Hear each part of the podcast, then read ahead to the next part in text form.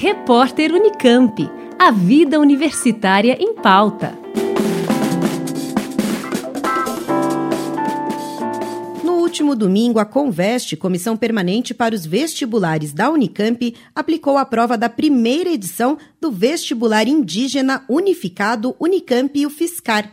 No total, 1.441 estudantes realizaram o exame em seis cidades do país. Campinas, no interior de São Paulo, Dourados, no Mato Grosso do Sul, Recife, no Pernambuco e no estado do Amazonas, nas cidades de Manaus, São Gabriel da Cachoeira e Tabatinga. Em relação à edição anterior, realizada antes da unificação do processo pelas duas universidades, foi registrada queda no índice de abstenção, de 57,6% em 2021 para 48,6% em 2022. Isso quer dizer que, dos 2.805 inscritos no vestibular indígena unificado, 1.364 não compareceram para realizar a prova. Para o diretor da Conveste, professor José Alves de Freitas Neto, apesar de alto, o índice de abstenção já era esperado. O índice de abstenção no vestibular indígena 2022, realizado em parceria Unicamp e o Fiscar, ficou dentro da expectativa. Sabemos das dificuldades dos estudantes em relação a fazer a inscrição e a operacionalizar suas viagens para chegar até as cidades onde as provas são realizadas. Muitas vezes eles têm que viajar 700, 800 quilômetros ou até mesmo distâncias maiores quando tem que cruzar um estado para outro. E isso depende de um apoio de coletivos, de grupos que estão aí se organizando para poder viabilizar a, o comparecimento dos estudantes. Então, nesse sentido, nós sabemos, estamos na nossa quarta edição do vestibular indígena, que nós temos uma média de abstenção em torno da metade do total de inscritos. De qualquer forma, é muito bom perceber que nós temos, tivemos o nosso recorde do número de pessoas que efetivamente fizeram a prova. E isso nos dá condições de selecionar os estudantes que se habilitaram para a Unicamp e para a UFSCar.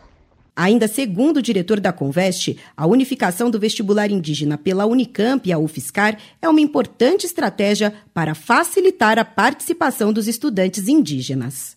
O vestibular unificado beneficia os estudantes, pois eles fazem uma única viagem e uma única prova para poder ter acesso a duas universidades. Muitas vezes havia uma sobreposição de locais de prova e de candidatos inscritos nos dois processos. Então, isso simplifica e permitiu que nós pudéssemos chegar a mais cidades neste ano de 2022. Na UFSCar, essa é a 15ª edição da modalidade de ingresso para estudantes indígenas e na Unicamp, a quarta. Como destaca o professor José Alves, uma política de grande importância, não só para os povos indígenas que vêm enfrentando em diversas frentes ações visando a retirada de seus direitos, como também para as próprias universidades. Fazer esse vestibular nesse momento é um, um exercício também de resistência, pois sabemos o quanto as populações indígenas estão sendo ameaçadas nos seus direitos, no acesso à terra, no respeito às suas culturas e todas essas questões que acompanhamos no nosso dia a dia. Fazer o vestibular indígena, quando a Unicamp decidiu fazê-lo, foi uma decisão que eu considero das mais nobres e das mais acertadas na história recente da universidade, pois é uma política pública que traz para o interior da universidade novos saberes, novas perspectivas, e isso nos ensina.